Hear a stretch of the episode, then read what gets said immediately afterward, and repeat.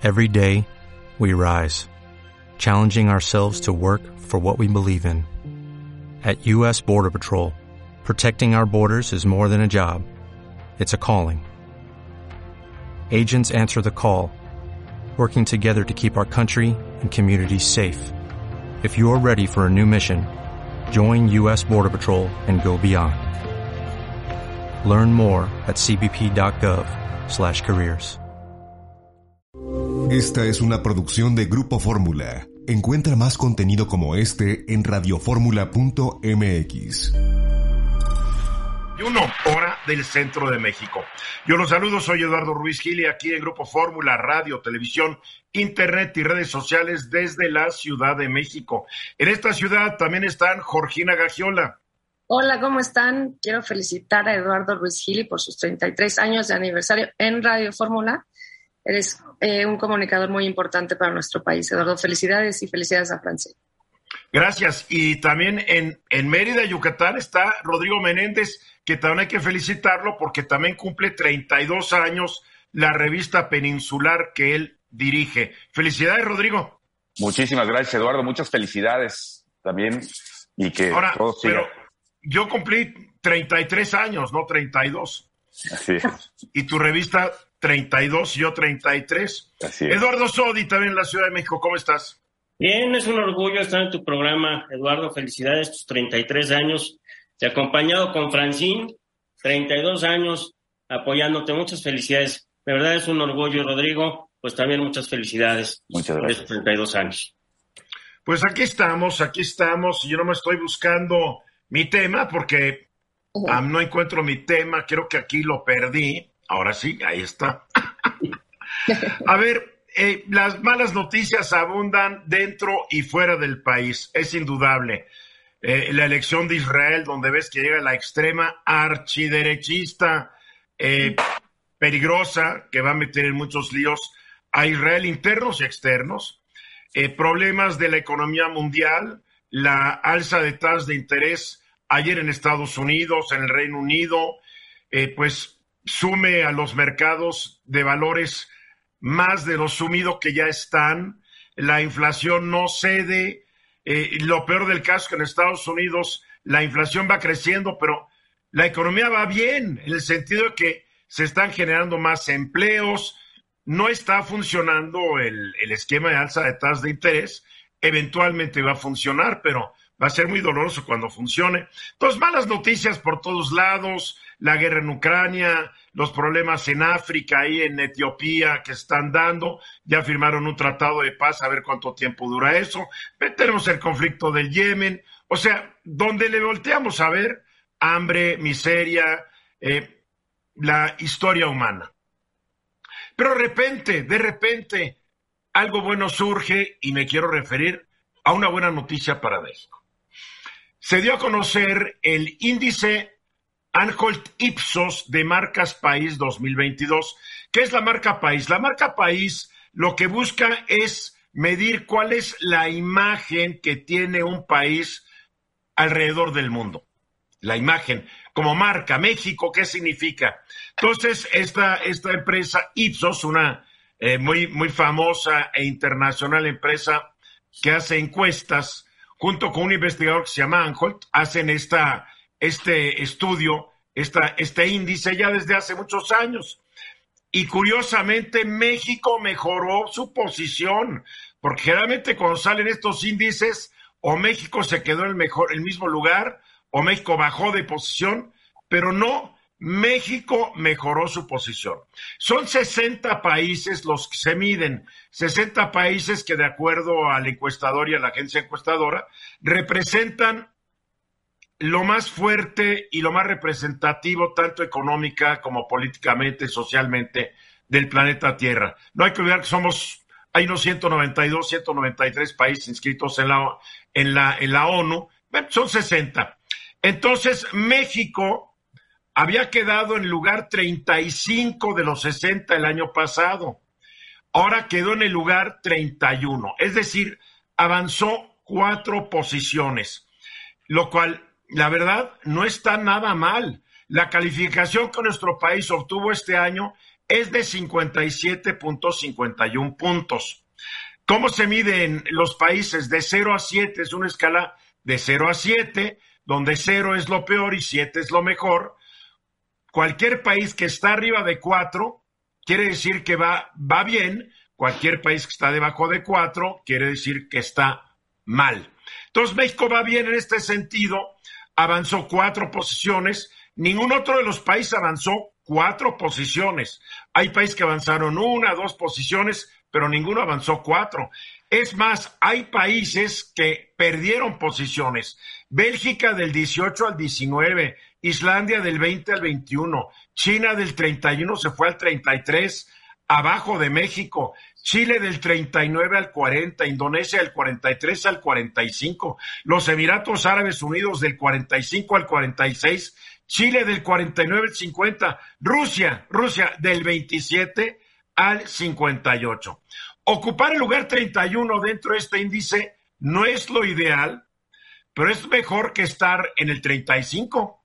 Entonces, México avanzó una buena noticia dentro de las malas noticias. Significa que dentro de los 60 países que son medidos y en donde se realizan las encuestas, México es mejor visto este año que el año pasado.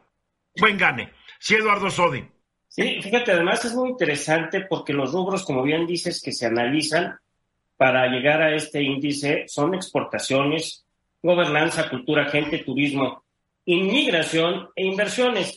Fíjate que nos mandaste tu nota y estuve buscando y encontré también otro índice de Brand Finance que nos indica que en Latinoamérica México es el lugar mejor posicionado como marca. Entonces, esto es muy interesante y están atrás, obviamente, Chile y están atrás este, Argentina, Tomás. Entonces, también es una buena noticia. Entre los países de Latinoamérica, México es el que tiene mejor posición en este tipo de. Y creo que es bueno de repente traer estas notas porque, como estamos siempre echando pestes porque el país no va bien o no va lo bien que quisiéramos, eh, abundan las malas noticias, ni modo, pero yo me encontré esta y tú te encontraste aquella y qué bueno que Mico recupera posición y recupera imagen alrededor del mundo. Rodrigo. Pero además, yo creo que eh, a los mexicanos no les, eh, nos ven muy, muy por encima de gobiernos, muy por encima de cualquier cosa. La imagen de México siempre está muy por, no, no tiene nada que ver con los gobiernos que han estado, no tiene nada que ver con, con la imagen que puedan proyectar el propio, el propio presidente o, el, o los gobernadores o nada. Esto ni les importa, ni les importan. Así es. Pero, oye, pero nos afectan las narcoseries y las noticias de criminalidad, querrámoslo o no. Pero, por ejemplo, un rubro muy interesante. En este, en este índice, la gente de México es percibida como amable, amistosa, que te da la bienvenida, y eso es algo bien importante. Por ejemplo, eh, la cosa de inversiones, la gente siente que sus inversiones están seguras y están llegando, porque hay que decirlo, están llegando con todo y todo lo del gobierno. Georgina. También, eh, bueno, llevamos eh, ya un, eh, perdón, perdón, estamos mejorando también en turismo, hay buenos números y creo que coincido con Rodrigo porque tenemos fama de ser amables, tenemos fama de tener lugares turísticos maravillosos y también de tradiciones que justamente pues estamos celebrando estos días, los días de muertos, que son también esas tradiciones que el mundo reconoce en México y que le gusta tanto a los extranjeros. Eso entra dentro del rubro de cultura que también mide este índice. Bueno, y hay que agradecerle al que hizo la película Coco, y hay que agradecerle al que hizo la película de James Bond, porque, digo, el Día de Muertos, gracias a Coco y a James Bond, se hizo tan famoso, tan famoso, que ahora la marcha en la Ciudad de México está inspirada más bien en la película de James Bond que en alguna tradición mexicana, pero los mexicanos somos buenos para adaptarnos a lo que sea. Entonces, esta es una buena noticia. Estas son las cosas que el gobierno también debería estar presumiendo, en vez de estar metido en pleitos con toda la oposición y estar el presidente diciendo que todos son unos conservadores, porque este buen resultado, subir del lugar 35 al 31, es producto del trabajo y del esfuerzo de todos los mexicanos. Yo diría que más de los mexicanos que no estaban, no están a veces el gobierno estorbando o armando lío, sino de los mexicanos están trabajando desde cada quien en su actividad tratando de hacer una vida mejor para ellos y un mejor país. Este, esta encuesta la pueden ustedes buscar. Si ustedes ponen Anholt Ipsos en su Google, la van a encontrar con una gran facilidad. No hay mucha información porque es una encuesta que la empresa pues, se la da a sus clientes, pero saca una versión que te permite una buena aproximación para entender de qué se trata. Es buena. ¿Y tú dónde encontraste la, la que tuviste, Eduardo? En el financiero. La pueden encontrar en el financiero con el título de la marca. México tiene la, marca país más valiosa de Latinoamérica. Es de septiembre de 2022. En lo que es finanzas. Muy bueno. Muy bien, vamos a los mensajes. Regresamos. Perdón, perdón, en el economista. economista. Bien. Ayer la discutimos aquí en el programa y dimos los datos. Goza de amplia, de amplio apoyo entre los encuestados. Una encuesta de 400 encuestados, vamos a decir que es una encuesta pequeña para tratar un tema nacional. Debería ser una encuesta que, que por lo menos agarre a 800 a 1000 personas para tener más representatividad. Pero vamos a decir que esta encuesta eh, telefónica pues representa un segmento importante de la población. La gente está de acuerdo que le quiten dinero a los partidos políticos, al INE. La gente está de acuerdo que debería haber menos senadores, menos diputados. La gente está de acuerdo de que los consejeros electorales deberían ser votados popularmente, etcétera, etcétera. ¿Qué le pasó al INE, Rodrigo? ¿Dónde estaban? ¿En qué pensaban? Bueno, yo creo, para empezar, esta es una encuesta semestral que hace regularmente el INE. Eh, lo interesante es que, de cuando menos de, la muestra que, enseñan, que, dan a conocer, es que 8 de cada 10 mexicanos dicen estar de acuerdo con los consejeros, de, acuerdo que los consejeros del, INE se elijan a través del voto directo. Es decir, en apariencia valida la postura del presidente y, y del gobierno en sí. El tema acá es que todos los funcionarios, en este caso los funcionarios, deben tener un perfil, los consejeros de línea tienen que tener un perfil diferente, un perfil técnico. No pueden ser votados de manera directa. Eh, es como si votaran a un ministro de la Corte, le diría yo a Sodi, por ejemplo. No, no creo que a los ministros se deba de votar de manera directa tampoco, porque necesitan específicamente, necesitan ser elegidos para, para, para tener todas sus funciones perfectamente. Y además son elegidos, en este caso, por funcionarios que han sido elegidos por el voto directo, es decir, por diputados o senadores en su caso y en su momento posiblemente también del presidente. Eso permite... O sea, está riesgoso este asunto que la misma constitución dice que en una consulta popular no deben nunca ser objeto, entre otras cosas, los temas que tienen que ver con eh, eh, con la ley electoral. Imagínate que gane el más popular y no el más adecuado para la función, que sería, sería el riesgo que pudiéramos estar teniendo. O el más mentiroso, el más demagogo, el más populista. Oye, estás hablando de un consejero. Ah, y que, y que el presidente dice, estos no van a estar contaminados por los partidos. Ja, ja, ja. Claro que van a estarlo, por favor. Así es. Eh, de hecho, yo creo que todos tienen eh, de alguna manera alguna afiliación política, todos, han, los que han estado en el INE o, en el IFE o en, su momento, me acuerdo Santiago Krill, José Agustín Ortiz Pinchetti, eh, Clara Husselman, etcétera. Eduardo. Bueno, a ver, primero, ¿qué pasa con esta encuesta? Le preguntas aleatoriamente, la gente encuentran por teléfono, Oye, ¿tú estás de acuerdo en que sean elegidos los consejeros por votación? Sí. Pero no tienen idea, perdón. La, mayoría de la gente, muchos no conocemos realmente cómo se escogen a los consejeros. Tú le preguntas, oye, ¿tú quieres que se escojan por votación? Pues sí. Pero la gente no, no se pone a pensar, oye, ¿cuánto va a costar una elección de consejeros? A mí me encanta, me encanta que todos los que se oponen a esta idea usan los mismos argumentos del presidente López Obrador para, para echarla para abajo. Ese no es un argumento. ¿Cuánto nos va a costar? Por favor. Ya, ya, ya, ya, ya pareces López Obrador, tú, Sodi. No, Dios me libre. ¿Cuánto nos va a costar? Es que ese no es el punto. El costo no es el punto. Nos tratamos con respeto, por favor. Es que el costo, es que el costo no es el punto, como el costo tampoco es el punto de los argumentos del presidente. Bueno, el costo es que al final van a llegar personas que van a estar avaladas por partidos políticos y normalmente el partido en el poder tiene más facilidad para poder colocar a las personas que ellos Hoy ocurre lo mismo, hoy ocurre lo mismo. Hablemos de lo que ocurre hoy. La Constitución establece cómo se... Si te eh, alejas de tu computadora va a ser mejor porque te estoy viendo las narices.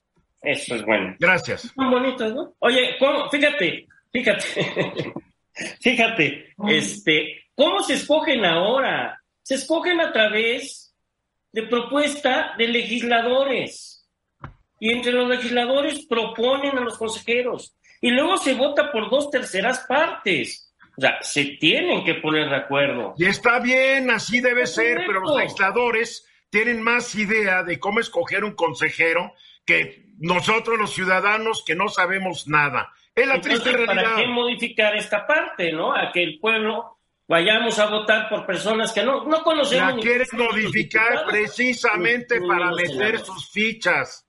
Por eso la quiere modificar, para meter sus fichas. A ver, Jorgina, hay el costo. Ay, qué pretexto, el costo. Bueno, pero eso es parte de la reforma electoral, ¿no? Estábamos hablando de la encuesta que hizo el INE.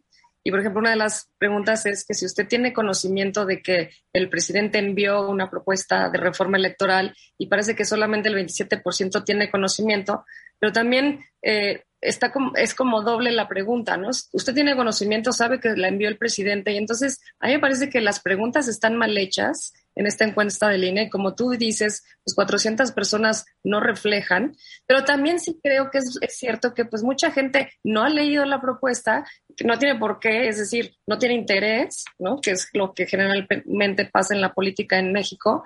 Y luego los temas de la reforma pues ya los podemos discutir, pero el INE sí eh, creo que hizo una pésima encuesta y que su director o directora de comunicación social debería de empezar a hacer su cajita de cartón. Pero yo no, a ver, eres? es un director número uno. Te quiero decir que es un director, no directora, mi querida Jorgina. Hay que estar enterados, hay que estar enterados. Número dos, él no es el que hace las encuestas. Hay un área específica encargada de encuestas en el INE. No es el de comunicación social. Que quede claro eso para para no estar echando la culpa a quien no la tiene, ¿no? A ver, lo único que yo estoy en contra de la elección directa y me baso en un análisis muy interesante que hizo sobre democracia directa y democracia representativa un investigador del Colegio de México que se llama Jean-François Proudhon. Él escribió algo muy interesante y dice, sí, la democracia directa tiene grandes ventajas, indudablemente, pero dice, el problema es que la democracia directa, entre otras cosas, pone en peligro los derechos de las minorías.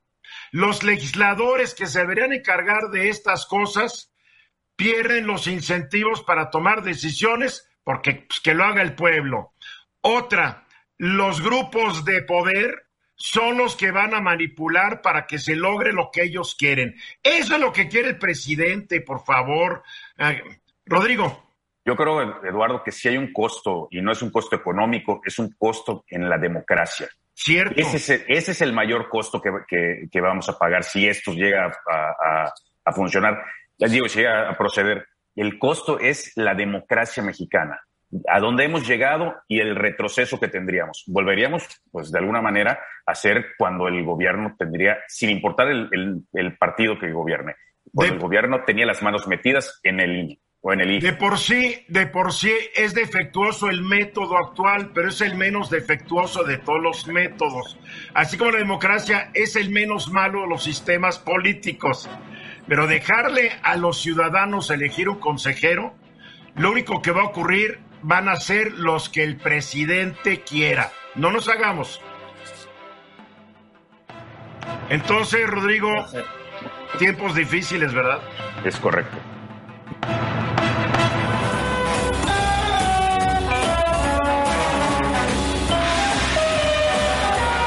La Comisión Nacional de Derechos Humanos insiste en el comunicado anterior, lo que dijo en el comunicado anterior sobre el INE y la reforma electoral. Esto después de críticas de los consejeros del INE, de muchos comentaristas, periodistas, eh, analistas, observadores del asunto, la verdad es que la presidenta de la Comisión Nacional de Derechos Humanos, la verdad, la verdad legal, le vale un cacahuate lo que nosotros pensemos de ella y sus comunicados, porque para ella nomás hay un mexicano cuya opinión le importa. Y ya saben cuál.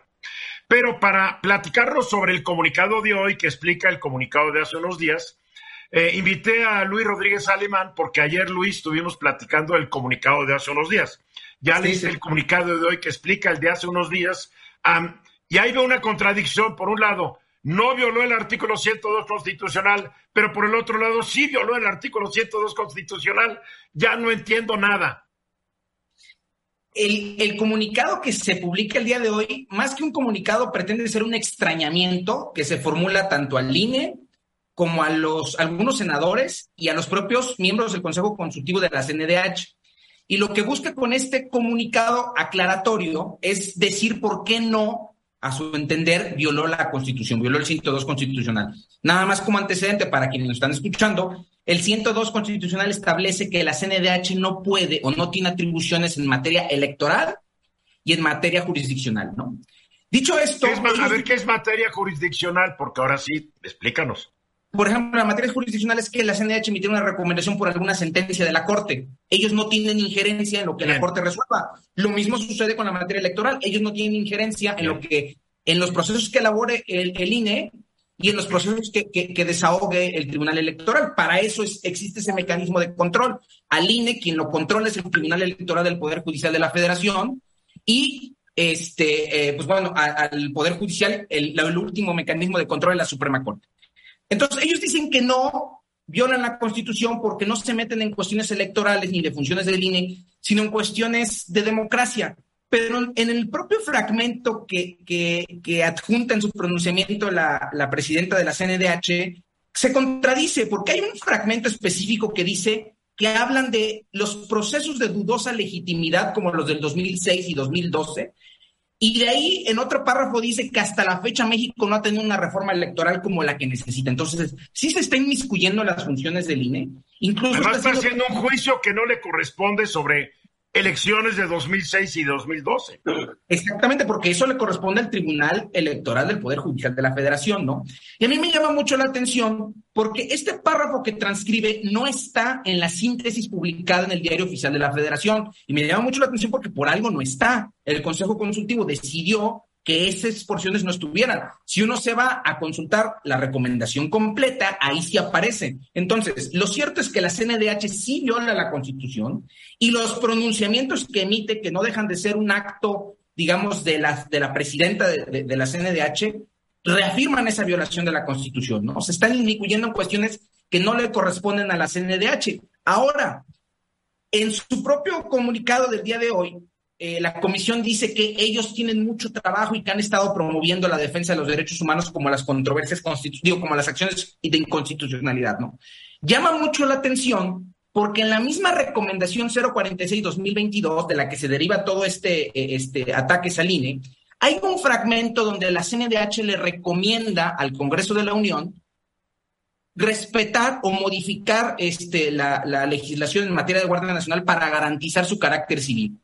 Y hay que recordar que hace unas semanas la CNDH decidió no promover acción de inconstitucionalidad en contra de las reformas que le quitan esa naturaleza civil a la Guardia Nacional. Entonces, la propia comisión desatiende sus propias recomendaciones, ¿no? Pero no es la propia comisión, es la propia presidenta de la comisión. Claro, claro. Sí, que la comisión tiene que ser lo que ella diga, ¿no? Digo. Es, correcto. Sí, sí, sí. A, a ver, Eduardo Sodi, ¿tú qué opinas sobre todo este asunto?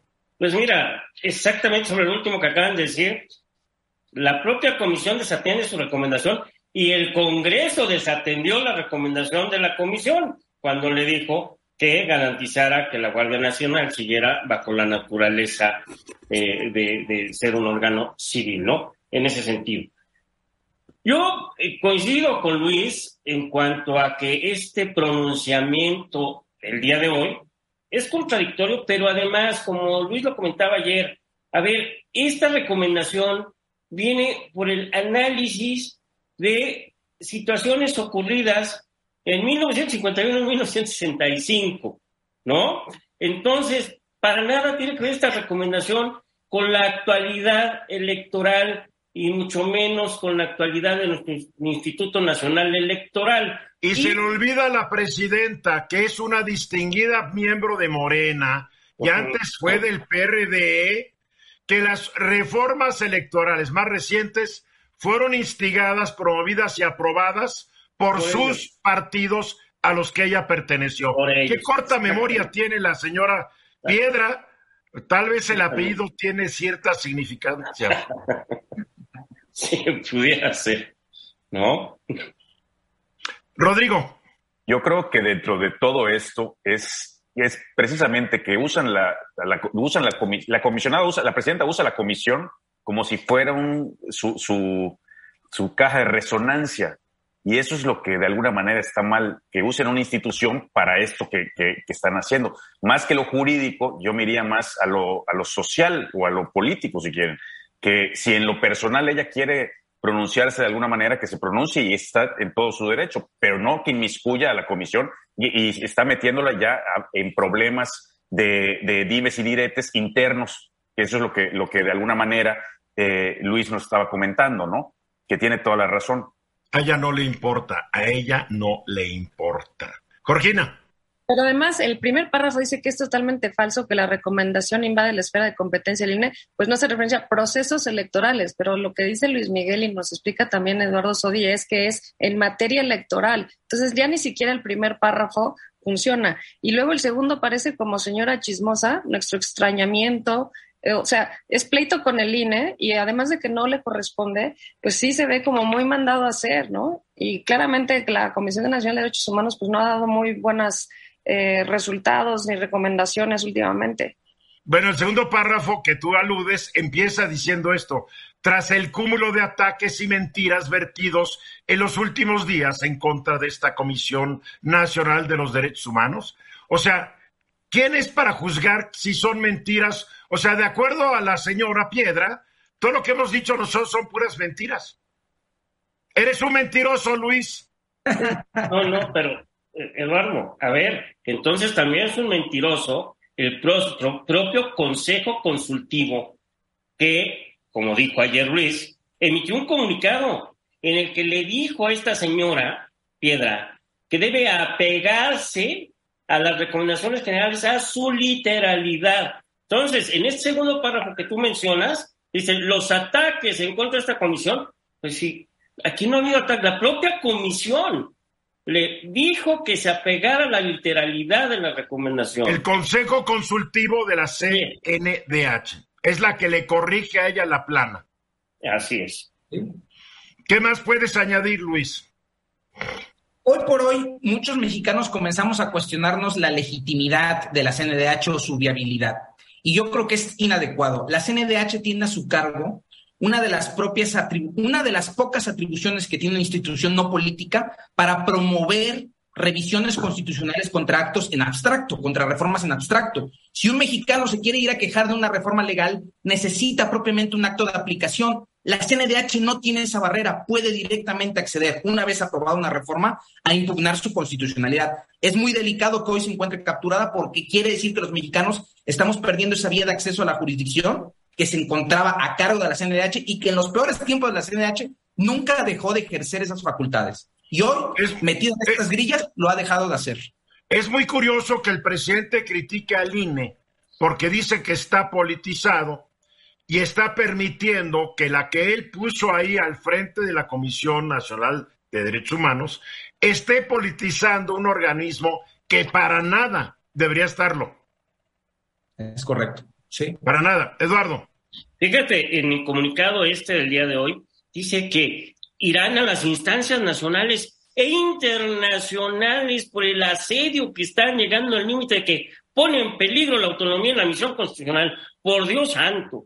O sea, ya esta señora está perdida totalmente. Las, las eh, distintas comisiones de derechos humanos en el mundo le van a reprobar esto. Más que Ahora, la verdad es que no creo que lo haya escrito ella. Yo creo que se lo escribió en una dirección jurídica en otra dependencia, porque ella no tendría la capacidad para escribirlo. De acuerdo. La verdad. Sí, Jorgina. dice, la verdad es que México no ha tenido la fecha de la reforma política. O sea, ellos también, como bien dices, juzgan cuál es la verdad. Bien, para concluir, Luis. Pues para concluir, yo solamente me, gustaría, igual que lo señalé ayer, estos ataques que señala la CNDH no son ataques, simplemente es la opinión de los mexicanos que vemos que es una institución que servía para defender derechos humanos y que hoy se encuentra capturada políticamente. Bien, bueno, vamos a ir a los mensajes. Gracias, Luis Rodríguez. Te veo el miércoles que viene. Vamos a los mensajes. Exactamente 16 minutos después de la hora. Sigue la gran discusión en torno a la prisión preventiva oficiosa. El tema está en manos de la Suprema Corte de Justicia de la Nación. El ministro Luis María Morales Aguilar ha presentado una, una ponencia para que los demás ministros la estudien, la analicen y se vote sobre la constitucionalidad o no de la prisión preventiva oficiosa, que es la que, de acuerdo a la Constitución, dice, si te acusan de tal delito, es cárcel sin preguntar otra cosa, aunque seas inocente, ¿eh? con la acusación. O sea, esto es como regresar a la época del rey Enrique VIII, que porque agarró o alguien le dijo que alguien andaba con su esposa a la torre de Londres y que le corten la cabeza y resultó que, pues, que no, que no era ese el que habían dado con la esposa, ¿no? Eh, es medieval esta, esta prisión oficiosa, mi querido Sodi. Pues mira, en principio a ver, con relación a la prisión preventiva oficiosa, desde 1917, o sea, vaya, lo que pasa es que siempre se ha establecido una prisión para, a veces para determinados delitos, a veces por el tipo de la pena o, o lo que se llama término medio aritmético, la pena mayor, con, consuma la pena menor, sacas una división. Entonces siempre ha existido el que por algunos delitos y en base a las leyes penales existentes en diferentes épocas, te quedas en la cárcel y no sales. Y siempre ha existido que el juez tiene que obligatoriamente dejar a la gente en la cárcel en base a los sistemas penales que... A ver, pero, te, a ver, te pregunto, pero el juez, cuando es, es porque hay pruebas que demuestran que mataste a alguien, etc. Eh, lo que pasa es que en el sistema anterior, que era inquisitorio, para que fueras a dar ante el juez, se debía acreditar el cuerpo del, delito, es decir, el delito que realmente había sucedido, y con pruebas bastantes y suficientes para imputarte una presunta responsabilidad. ¿Sí? Pero, pero con esta reforma que te pueden mandar a la cárcel por problemas fiscales o electorales, basta que, aunque no haya pruebas, basta que haya sospecha. Sí, tienes razón, lo que se llama ahora con simples datos. O sea, con datos son suficientes para que llegues ante un juez de control y bueno, si estás dentro de los supuestos del artículo 19, que señala que oficiosamente te debes de quedar en la cárcel, pues ya te molaste, ¿no? Ya te molaste. Sí. Y bueno, eh, como platicábamos hace un par de semanas, en el proyecto este del ministro Aguilar, lo que se pretende es que se interprete en beneficio de los derechos humanos, que cuando se habla de oficiosidad es que el juez tiene de oficio la capacidad de analizar y poner a debate el punto para que este, resuelva si te quedas o no, y que la palabra oficiosidad o de oficio es porque no necesita petición del Ministerio Público. Pero bueno, ese es un tema que se resolverá eh, eh, en unos dos, tres semanas. Lo que también se ha dejado de analizar es la prisión preventiva justificada. Esta prisión preventiva justificada que pues ha resultado que en muchas ocasiones se piensa y se dice que los jueces resuelven la prisión preventiva justificada por cuestión de política, por asuntos políticos e incluso por presiones de índole social. Mm.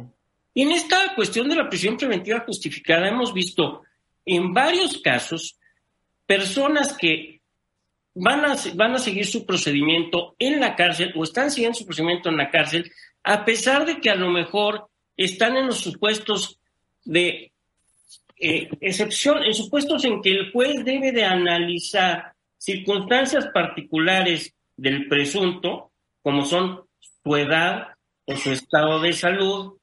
Y no obstante que hay personas que alguno de estos supuestos o los dos son evidentes, el juez los mantiene en la cárcel. ¿Cuáles son esos supuestos? La edad, o sea, eh, si tienes, eh, eres mayor de 70 años, es un motivo que el juez debe de considerar para que no te deje eh, prisionero, ¿no? Como tal. Hay otro tipo de prisión en tu casa, digamos. O sea, si, si yo tengo más de 60 años y cometo un delito, ¿puedo salir libre? 70 años. Bueno. O sea, por eso, entonces ya no me mandan al bote.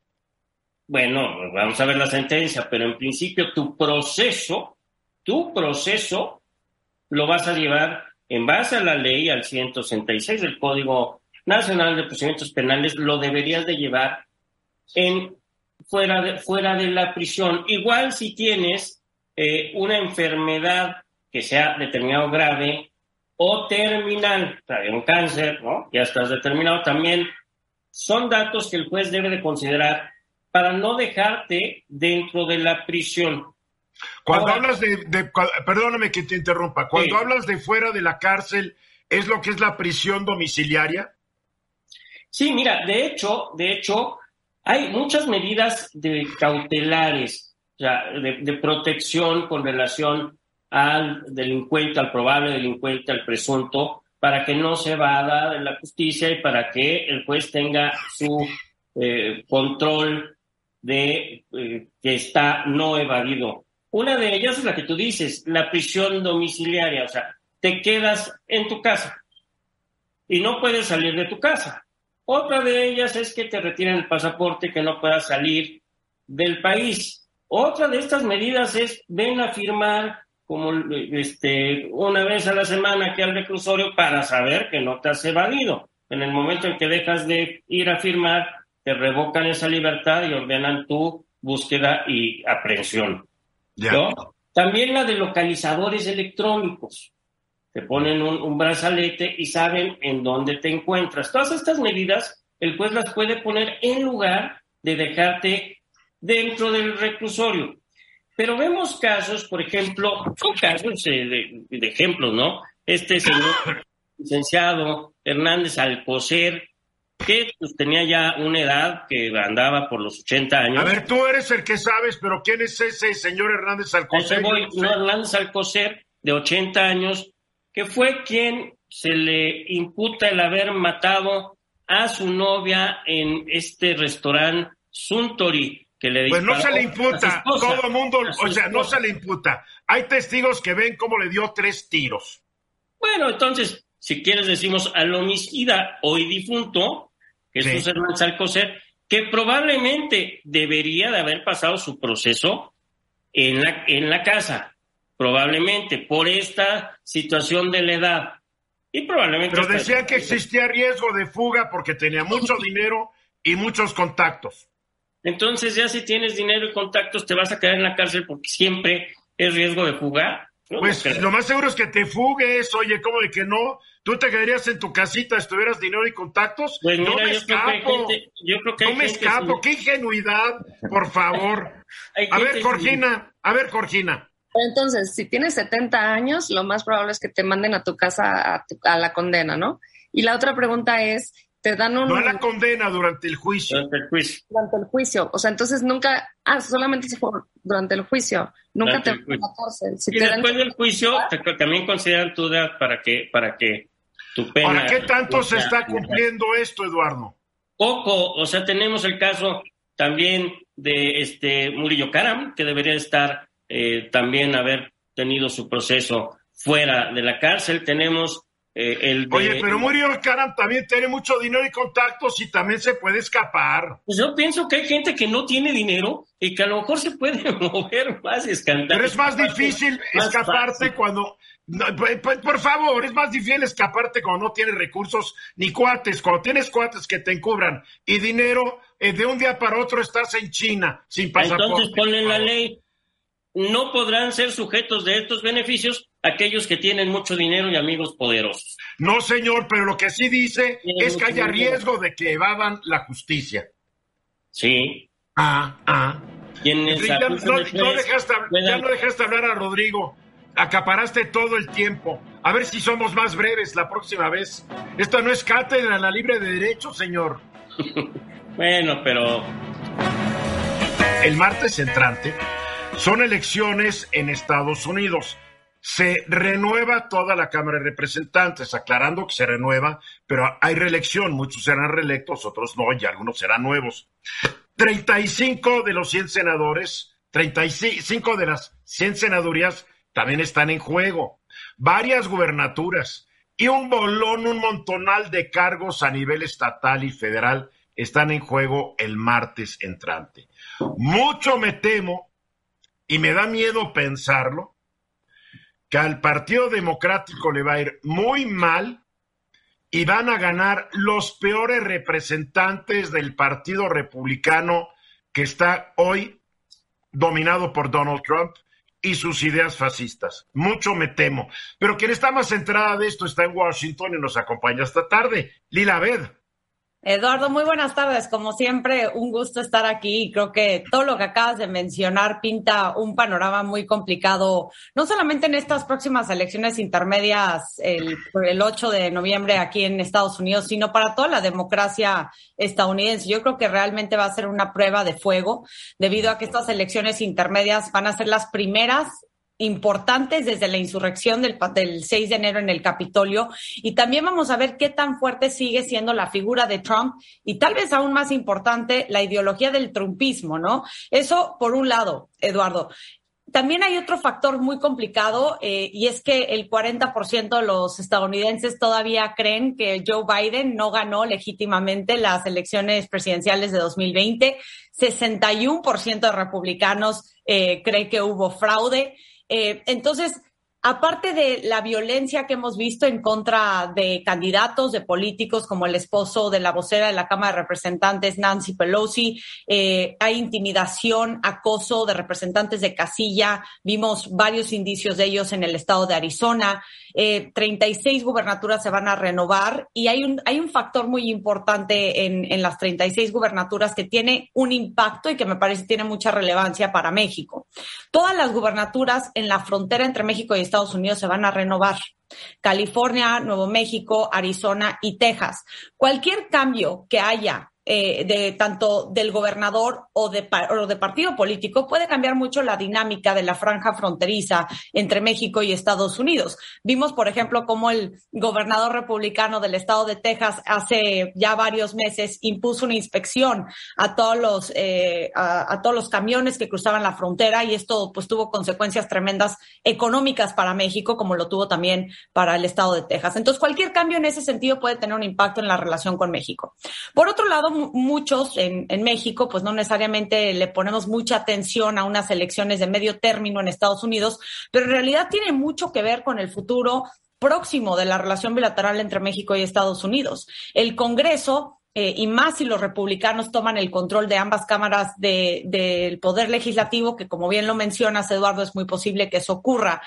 Eh, puede cambiar mucho la dinámica. Es decir, primero que nada ahí se, se aprueba eh, y, y, se hace el presupuesto del gobierno de Estados Unidos, lo cual engloba distintos programas, acciones que tienen que ver con México.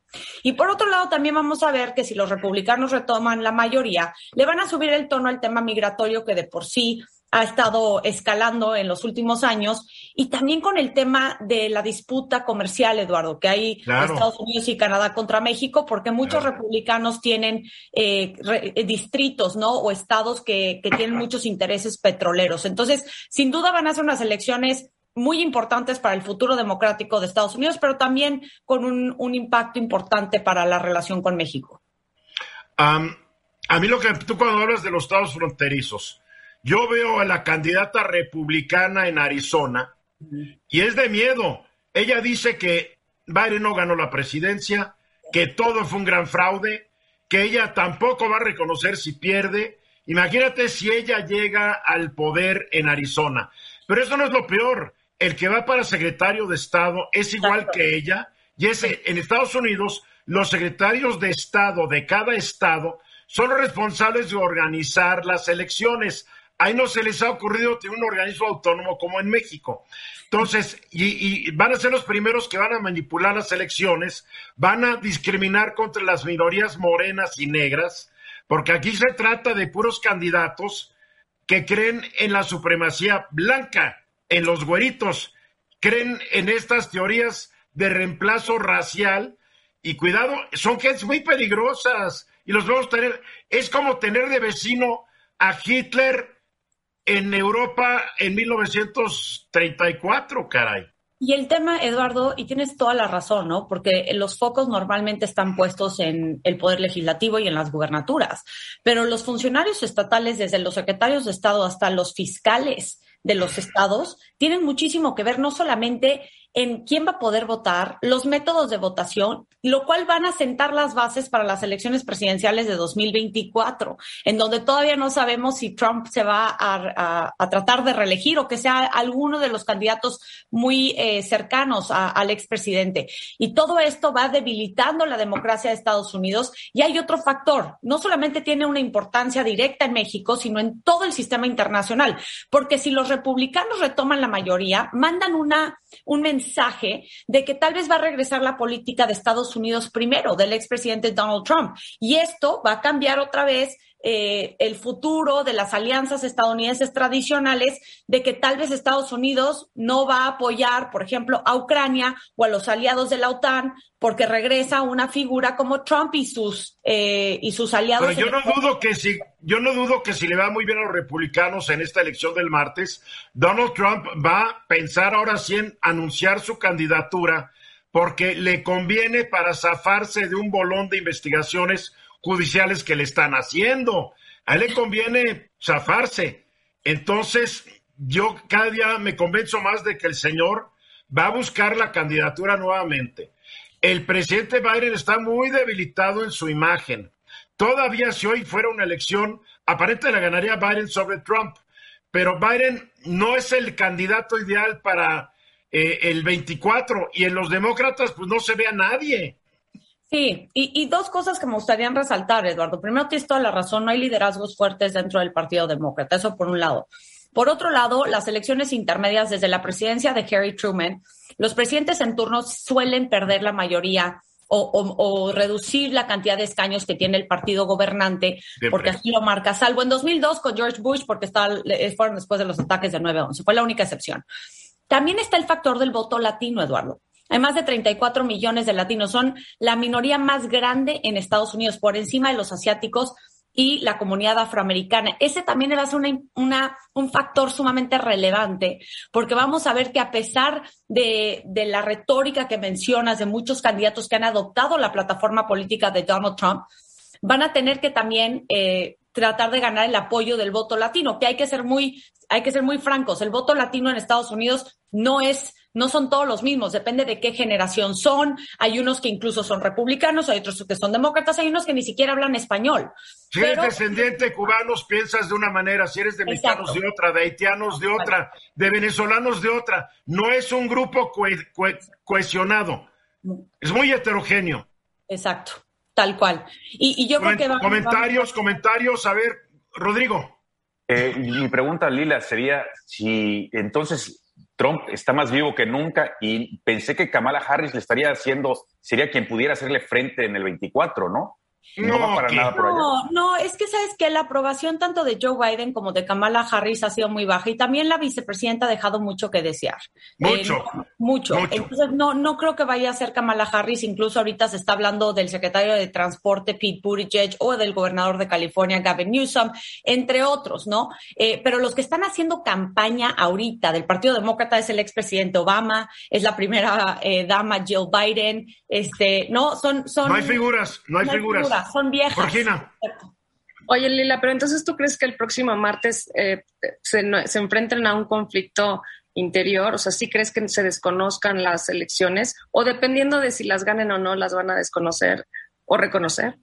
Yo creo que va a depender mucho de lo que decía Eduardo, Georgina. Va a depender de los estados, de los funcionarios que estén al cargo de la Secretaría de Estado, de las fiscalías, y, más bien van a marcar la, el camino, ¿no? Del futuro de las elecciones eh, en Estados Unidos, particularmente de cara a las elecciones presidenciales de 2024. Sin duda, me parece que va a haber cierta violencia, ciertas protestas, vamos a ver mucho, eh, no mucho ruido en redes sociales, porque sigue detrás de todo esto lo que lo que metió al, al, sentir estadounidense que es el trumpismo y que está basado en el fraude y en el hecho de que le robaron la elección.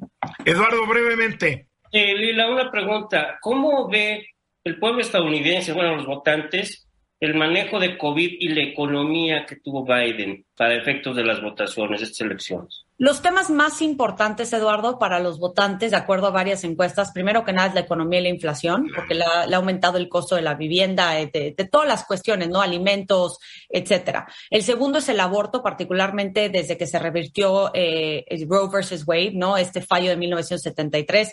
Tercero es la delincuencia, cuarto es político de armas y hasta quinto está el tema de la migración. Entonces, sin duda, el tema económico y el tema de la inflación van a ser dos factores que van a influir muchísimo en cómo van a votar eh, los ciudadanos estadounidenses este próximo martes. ¿Cómo estarán las cosas, Lilia? Que hasta en Nueva York podría ganar el candidato republicano a la gubernatura. Lo impensable. Le están metiendo más dinero a las campañas de la gobernadora demócrata que en otros estados, Eduardo, un bastión eh, del Partido Demócrata. Así están las cosas acá. Muy bien, Lila Beth, mil gracias. Gracias a ti, Eduardo.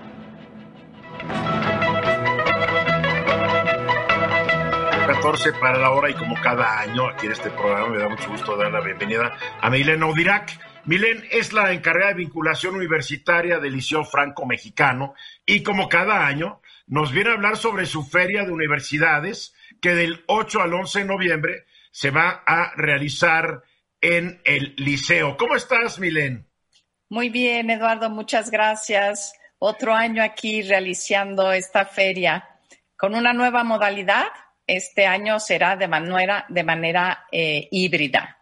Es decir, del 8 al 11 va a ser virtual y el 12 de noviembre, como todos los años, presencial en, el Liceo Franco Mexicano, Homero 1521. a media cuadra de la vía del tren, allá en Polanco. Dime una cosa, ¿cuántas instituciones van a participar esta vez?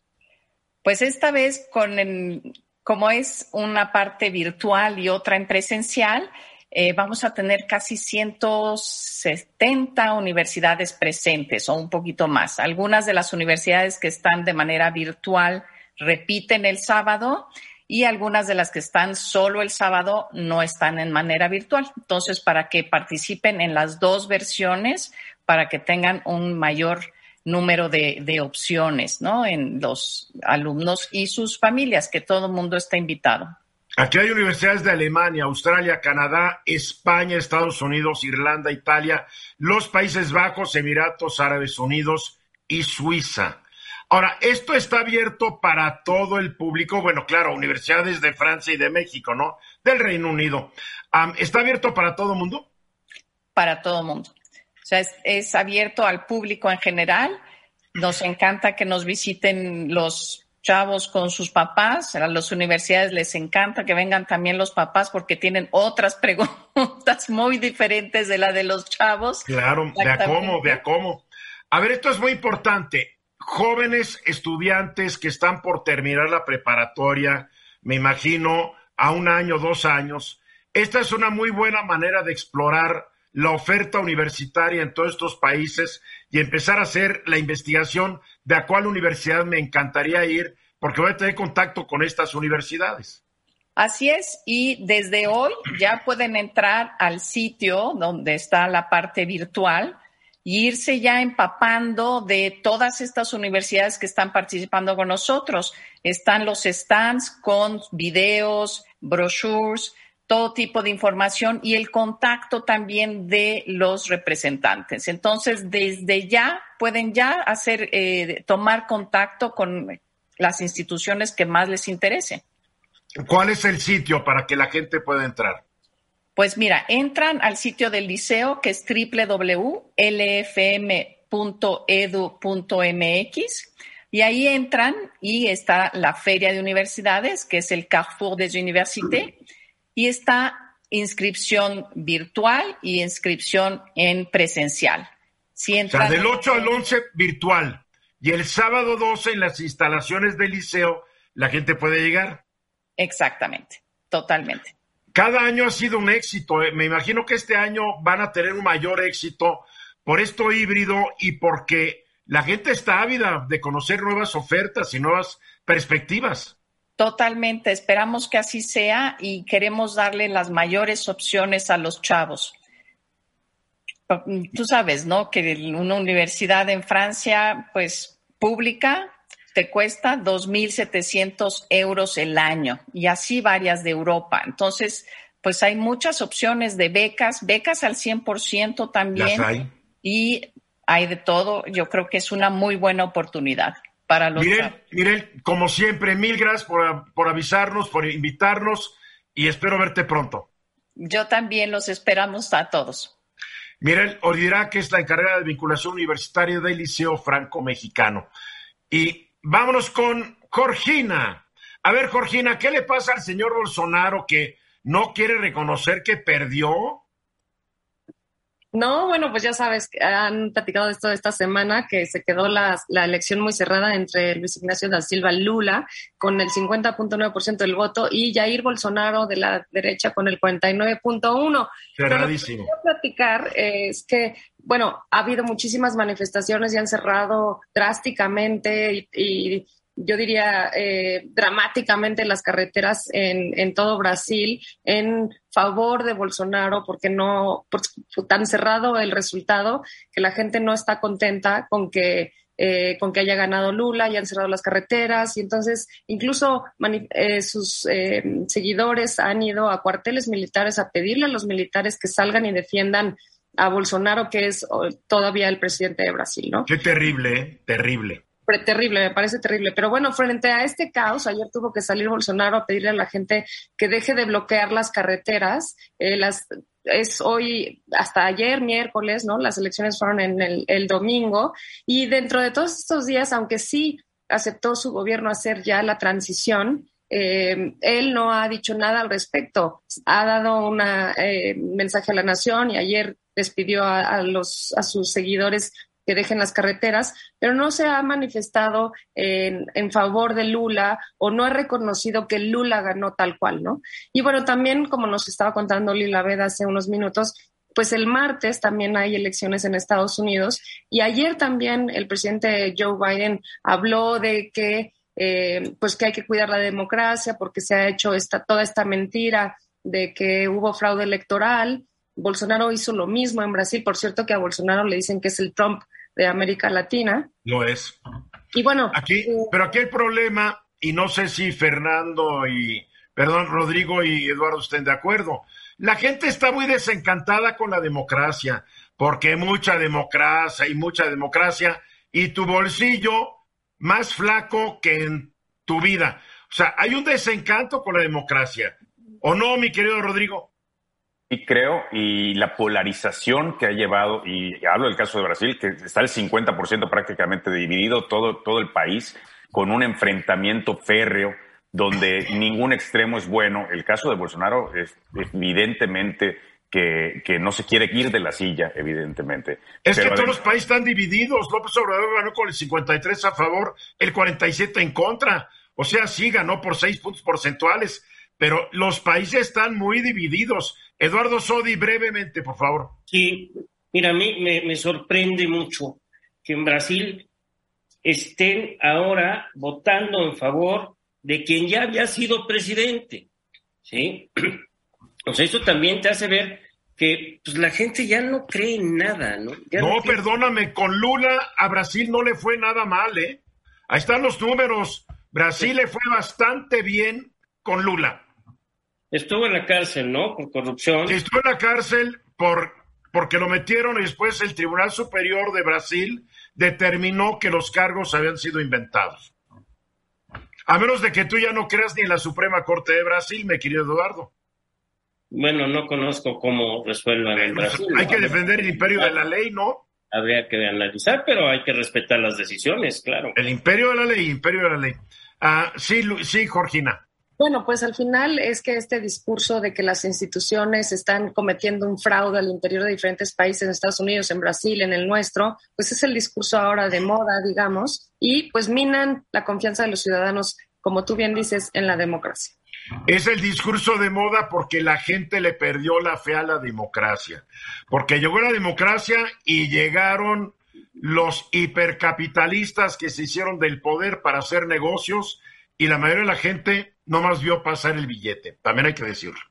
En fin, ya nos vamos. Georgina, gracias. Gracias a ustedes. Buenas tardes. Gracias, Rodrigo. Sigue disfrutando Mérida. Saludos. Gracias. Maestro Sodi, gracias. Gracias a ti, doctor. Yo soy Eduardo Ruiz Gil y mañana estoy aquí de regreso, 3.30 de la tarde, hora del centro con el equipo. Sigan aquí todos ustedes en Grupo Fórmula, siguen cosas interesantes, siempre aquí en Grupo Fórmula. Esta fue una producción de Grupo Fórmula. Encuentra más contenido como este en radioformula.mx. ¿No se merece tu familia lo mejor? Entonces, ¿por qué no los mejores huevos? Ahora, Egglands Best están disponibles en deliciosas opciones. Huevos clásicos, de gallina libre de jaula y orgánicos de Egglands, que ofrecen un sabor más delicioso y fresco de granja, que le encantará a tu familia. En comparación con los huevos ordinarios, Egglands Best contiene la mejor nutrición como 6 veces más vitamina D, 10 veces más vitamina E y el doble de omega 3 y B12. Solo Egglands Best. Mejor sabor, mejor nutrición, mejores huevos. Visita egglandsbest.com para más información.